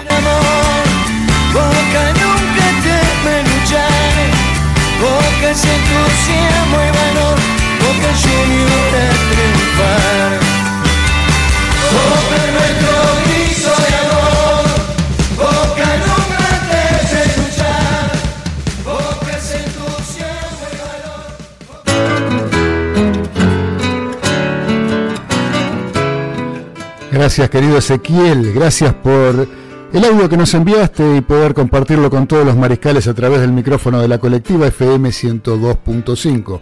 Ahora vamos a escuchar el tercer tema del disco Sueños Púrpura del año 2011, porque estamos recordando que un 6 de abril, como un día como hoy, pero en el año 1972, Deep Purple se presentó en Quebec, Canadá, con un nuevo guitarrista, señor Randy California, que debió sustituir a Richie Blackmore por una de esas tantas idas y venidas que tenía el querido Richie, uno de los mejores guitarristas de la época y para mí de la historia del, rock. Ahora vamos a escuchar uno de los temas más conocidos de Deep Purple, interpretados por todos los músicos que intervinieron en este disco homenaje a Deep Purple llamado Sueños Púrpura. Acá intervienen todos en Smoke on the Water. ¿Se acuerdan de Humo sobre el agua? Se llamaba anteriormente, como les decía. Y acá intervienen todos, porque interviene Jorge Perini, Jorge Araujo, Willy Quiroga, Beto Seriotti, presten atención a los nombres que les estoy diciendo. Paulo Santos, Marcelo Bracalante, Tito García, Juan Antonio Ferreira, Jaf, Diego Valdés, Iván Sención, eh, eh, Hayashida, siempre me cuesta el nombre de este chileno japonés, eh, que toca con Charlie García, guitarrista de Charlie García, Adrián Barilari, el cantante de Rata Blanca, Juan José Fornes, Daniel Telis, Pete Barrett, Hugo Bistolfi, Guillermo de Medi, eh, Rodrigo Gui, Claudio Marcielo, el Tano Marcielo, Nico Takara, Julián Barrett. Bueno, ¿qué más le puedo decir, no? ¿Qué más le podemos decir de esta cantidad de nombres que intervienen en esta versión de Smoke on the Water que ya mismo vamos a escuchar?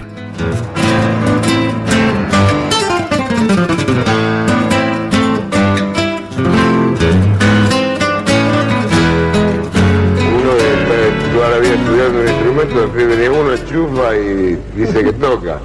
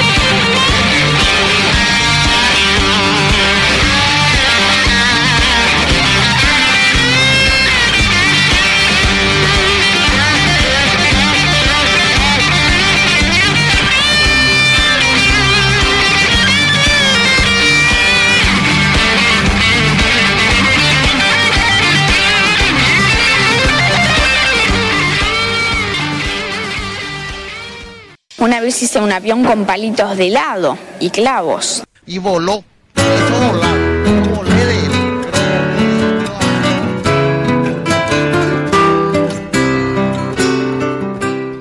Ya arrancamos el último bloque de los delirios del mariscal en este lunes de cuarentena a través de la colectiva FM 102.5 y a través de internet por www.lacolectiva.org.ar. Y dejamos para este último bloque la parte de automovilismo. No tenemos automovilismo deportivo para comentar, no hay carreras en el mundo entero, no solo en la Argentina. Alrededor del mundo nadie está usando las pistas para el automovilismo deportivo. Por lo tanto, nuestro querido uruguayo más famoso, el uruguayo César Ceballos Olivera, sobrino del Indio Olivera, y el uruguayo más famoso después de Lenzo Francescoli, que siempre hace su columna de automovilismo deportivo, de seguridad vial, ahora nos va a enriquecer con unos tres audios nos mandó, lo vamos a ir escuchando de a uno para ir comentándolos porque son más que interesantes sobre muchos datos que trae sobre el las fábricas automotrices en la Argentina a través del tiempo. Vamos a escuchar un poquito lo que nos cuenta el uruguayo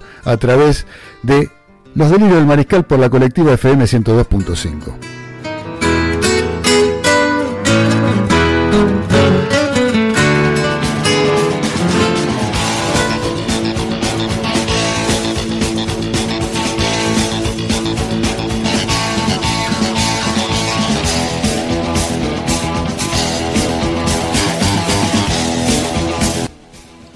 Hola, buenas tardes, maricales. ¿Qué tal? ¿Cómo les va? Bueno, en esta oportunidad vamos a hablar un poco de los autos, ya que nos gustan los autos y no hay actividad eh, automovilística, ni nacional ni internacional. Vamos a hablar un poco de la historia del automóvil en Argentina, ¿no? Una, historia muy rica, eh, donde se fabricaron este, en los años 60, 70 y hasta el 80 infinidad de autos, este, autos que no llegaron a a verse en otros países del mundo. Autos que, se vieron en Argentina fueron muy populares. Autos con mucha potencia, autos, sin, mucha potencia, autos lindos. Este, vamos a hablar un poco de todo eso. Y qué mejor empezar ¿no? por el auto justicialista, que fue un auto este, fabricado un poco más, más, más antiguo ¿no? de, lo que, de la fecha que hablamos anteriormente, que fue producido en Argentina entre el año 53 y 55. Este, un auto que fue eh, fabricado por las industrias aeronáuticas y mecánicas del Estado, IAME, eh, durante el segundo gobierno del presidente Perón. Y, los datos del auto, ¿no? porque no sé si ustedes tuvieron la oportunidad de verlos o, de alguna vez haber escuchado este, del auto, del, motor, del diseño, dónde fue copiado, cómo se hizo este, y cómo fue este, introduciéndose en el mercado argentino. ¿no? Un auto para la época que que, era muy difícil de, entrar al mercado por el por el gran este gran importación de autos que había americanos, ¿no? de Chevrolet, de Ford, de, un montón de marcas. Este, y ahí es donde nació este auto que se fabricó esos años. Este, un auto que no tenía un gran motor, porque uno dice, uno ve el auto, el tamaño del auto y enseguida piensa que, que es un auto de 200 caballos, ¿no? Si nos ponemos a pensar para la época, no, los autos no tenían gran potencia. Por ahí tenían grandes motores, pero no tenían gran potencia. Así que fue en el año 53 cuando eh, un brigadier, Juan Ignacio de San Martín, responsable de IAME, propuso al presidente Perón la fabricación de estos autos.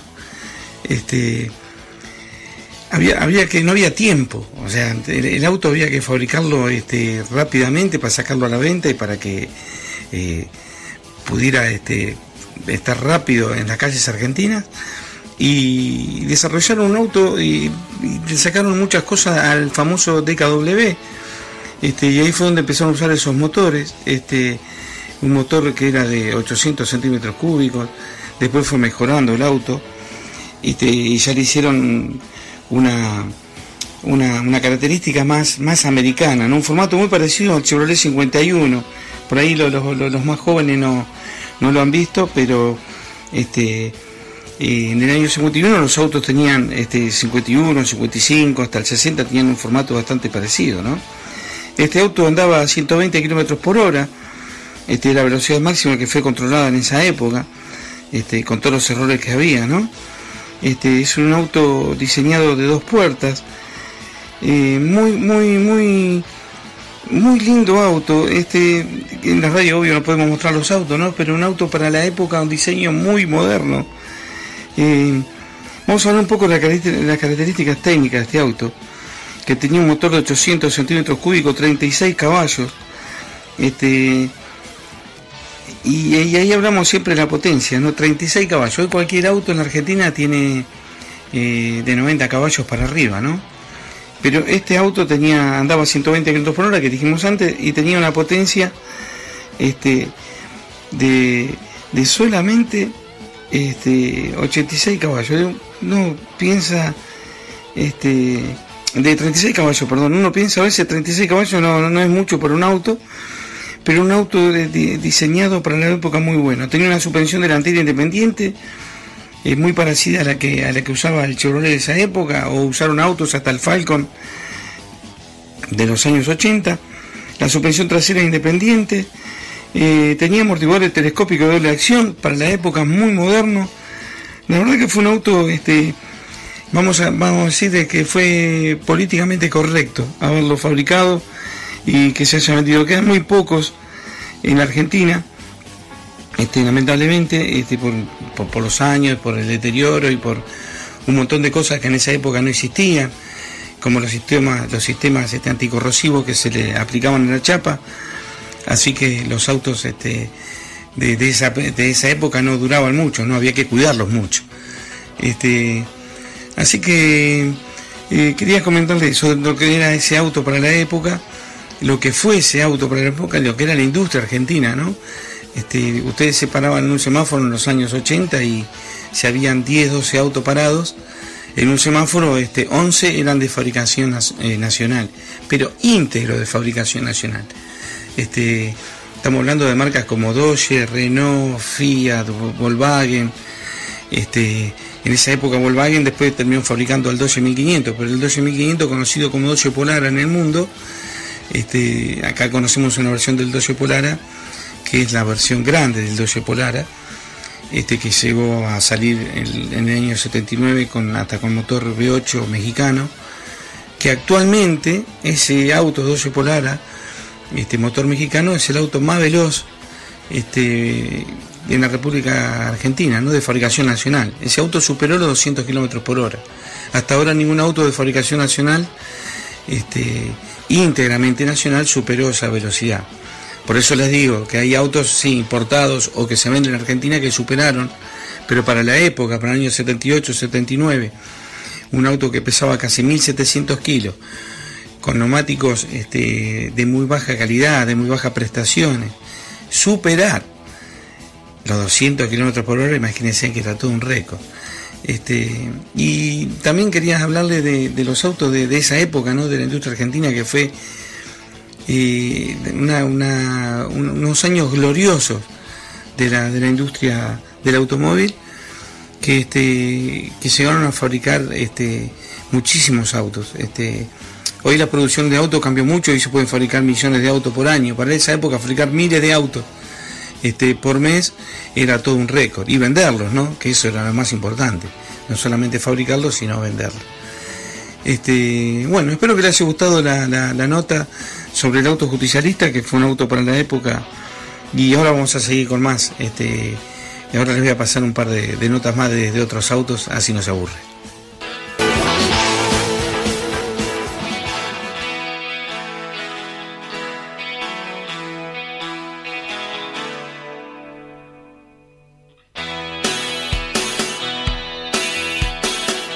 Muchas gracias, querido César, por la primera parte. Ahora vamos a seguir con la segunda. Pero lo que quería meter un pequeño bocadillo acá entre medio de lo que había sido este auto justicialista, ¿no? A lo mejor le pifiaron con el nombre, pero el, en aquel gobierno de Perón, donde se supo desarrollar en el país una mediana y pequeña y mediana industria, em, la idea del gobierno también era desarrollar una industria pesada, propia, nacional, importante. Y de esa idea surgió el auto justicialista. Lamentablemente vino la Revolución Libertadora, después la Revolución Libertadora que dio por tierra con todas las cosas buenas que se podían haber hecho en algún momento por parte del gobierno que, se derrocó, Eh, y sobre todo cuando vienen mandados estos señores golpistas eh, por eh, intereses de otros países o de las potencias mundiales que jamás permitirían que se desarrolle una industria pesada importante en el país. Por eso es que el, el auto justicialista, que de haber tenido otras ideas, esta gente que tomó el país por la fuerza, seguramente le hubieran cambiado el nombre, pero lo hubieran seguido haciendo porque eso generaba fuente de, ingresos al país, trabajo para la gente, impuestos, en fin, todo lo que genera una fábrica de autos, de la industria pesada realmente importante. ¿Qué quiso hacer el general Perón? Y no eh, encontró eco en toda, eh, en toda esta, esta camada de gente que vino a posteriori y que no supieron interpretar ese desarrollo que había tenido el país durante esos años de gobierno peronista. Eh, eso fue lamentable y es una pena de que eh, realmente no se pueda tener en el país una industria importante. César mencionaba que los autos se fabricaban íntegramente en el país, pero no dejaban de ser marcas importadas, marcas extranjeras, Fiat, Renault, Dodge, eh, Peugeot, todas esas marcas que nombraba César, son marcas extranjeras. Si bien se hacía hasta el último tornillo en el país, las marcas extranjeras, los diseños se venían del exterior y eh, los autos se fabricaban acá y se daba laburo acá. Eso está bueno. Pero digamos que una marca propia argentina es una lástima que no se haya llegado a desarrollar a través de este auto justicialista. Ahora vamos a escuchar la segunda parte que nos regala el uruguayo.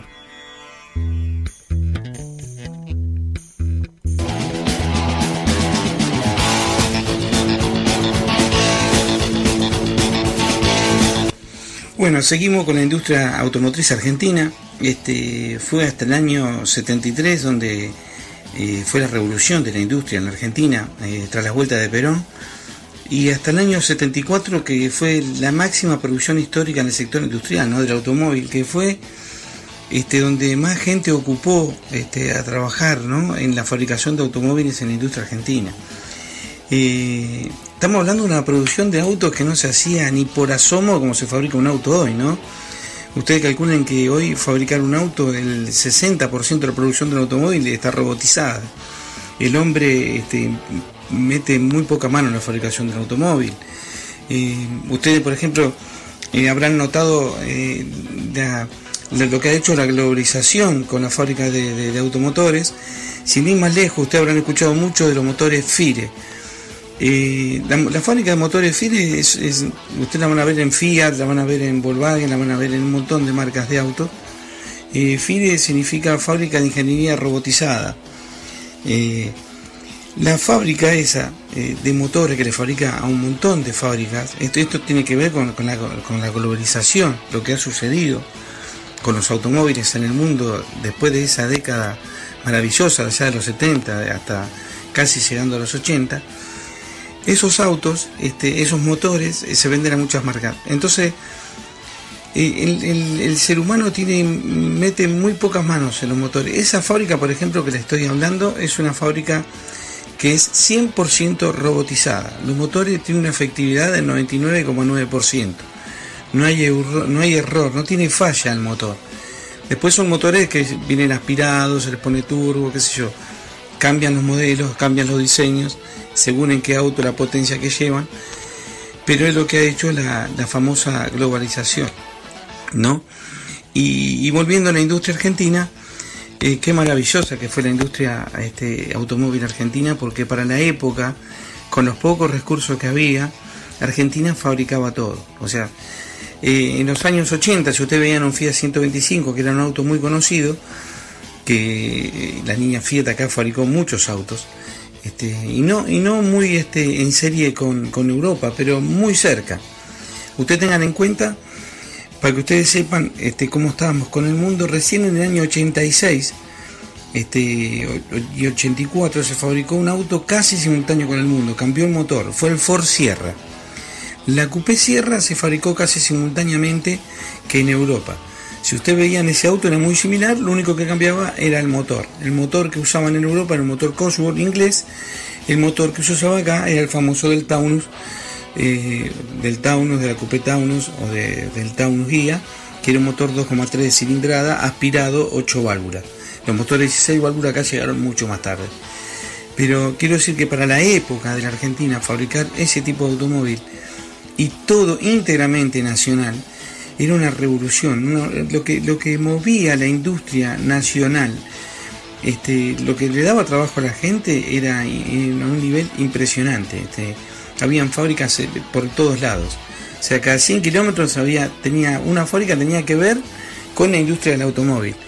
Este, es una industria que hoy está muy desvalorizada, está muy tirada menos con, todos los problemas que han sucedido en el mundo ya después del año 73, con el problema del petróleo y, todas esas cosas que, ya sabemos que fueron mundialmente, trajeron la industria automotriz abajo.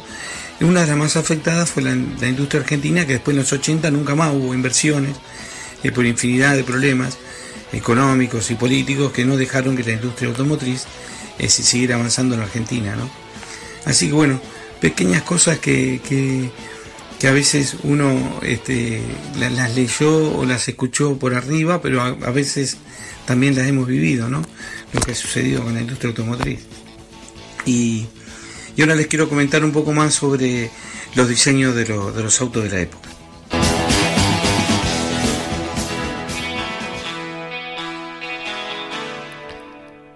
Bueno, Mariscales, Acá César se olvidó, o no, no se olvidó, dijo los problemas, mencionó los problemas políticos. Entrar en detalle sería un poquito entrar a hablar también de los gobiernos eh, neoliberales de los años 90 del doctor Menem y de eh, Mauricio Macri eh, en los últimos cuatro años, que se encargan de un poco destruir todo aquello que comenzó en los 70 también con aquellos gobiernos de militares, sí, aquellos gobiernos cuyo ministro de Economía era el señor José Alfredo Martínez Dios, donde comenzó con toda esa destrucción de lo que es la industria nacional y de poder generar trabajo para la gente en el, este, dentro del ámbito del país em, y que la gente pudiera vivir de una manera mejor.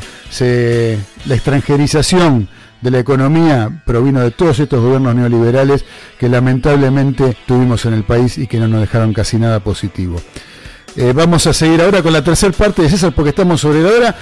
Y sabes que se nos viene, se nos viene la podrida si no entregamos horario.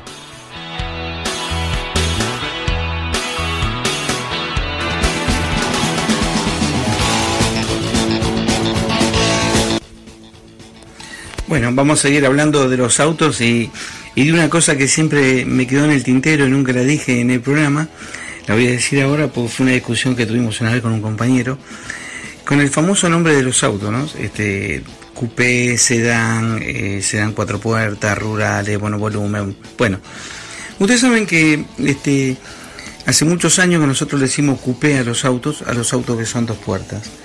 Y, para los diseñadores de autos, no sé si esto es a nivel global, pero esto me lo enseñó un, un, este, un ingeniero de Renault en esa discusión, este, en esa época, estoy hablando ya por el año 88, 89, teníamos en el taller una Coupé Fuego, ¿no? Entonces yo le decía a mi compañero que la Coupé Fuego no era Coupé, sino lo que era un sedán dos puertas.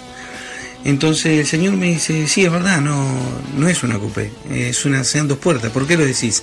Digo, no, porque no tiene parante, no tiene parante, porque tiene parante en, la puerta, le digo. O sea, si usted abre la puerta, este, los autos coupé, la puerta, el vidrio, baja el parante con el vidrio. Digo, y el techo está sobre cuatro apoyos. Eh, la fuego tiene seis. Tiene el parante del vidrio en el medio. Dice, efectivamente, me dice, ahora te muestro la cédula verde y vas a ver que no dice coupé fuego.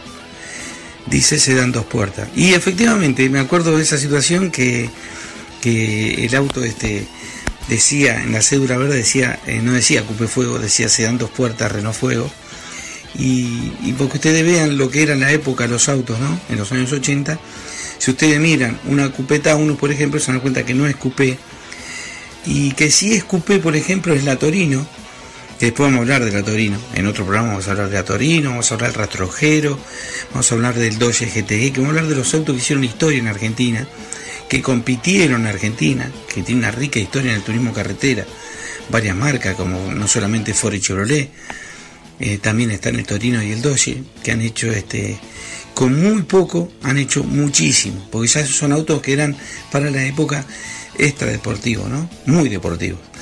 Y bueno, quería decirle eso sobre el nombre de Coupé. Este, ya en los años 30 existía la Coupé, porque tenía solamente, eh, eran cupecitas, porque eran, tenían este, eh, solamente la comodidad que podían ir dos personas, el chofer y el acompañante, nada más.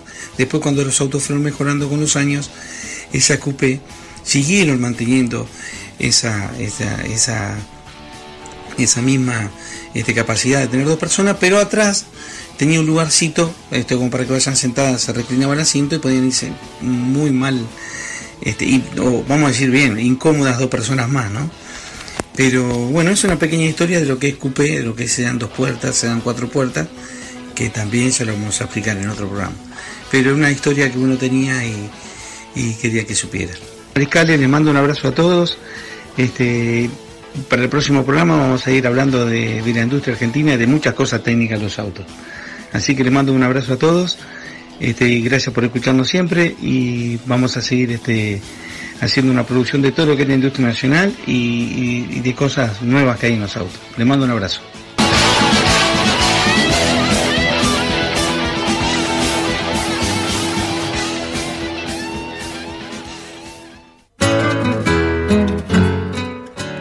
Gracias querido César Ceballos Olivera nuestro columnista de automovilismo, de seguridad vial y todo lo que tiene que ver con los autos. Pero ahora se nos acabó el tiempo.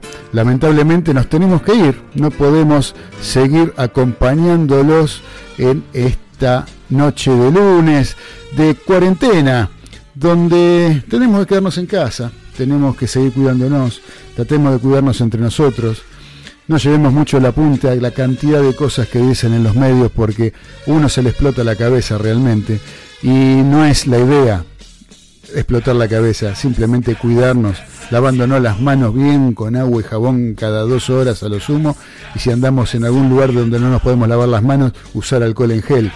Sí, eso, desinfectar con la bandera nuestra casa y con eso estamos fenómenos. Si no salimos, si no salimos a encontrarnos con el virus en algún lugar que nos pueda contagiar. Les damos las gracias por habernos acompañado durante esta emisión de Los Delirios del Mariscal. Le damos gracias al cielo, gracias a la tierra, como dice Billy Bonnie, la pesada del rock and roll, para encontrarnos el próximo lunes, seguramente no sabemos si se abrirá la cuarentena o no, el lunes 13 si podremos hacer el programa en vivo, si lo vamos a hacer nuevamente de esta manera. De las dos maneras, para nosotros es muy grato comunicarnos con ustedes, estar en contacto y tratar de acompañarlos para que se queden en casa, con la compañía de la radio, que es una de las mejores cosas que nos pueden pasar. Escuchar Los Delirios del Mariscal los lunes a las 19 por la colectiva FM 102.5 y www.lacolectiva.org.ar. Abrazo a todos, los quiero mucho y nos encontraremos el lunes que viene, el lunes 13 sin duda, de una u otra manera. Chao.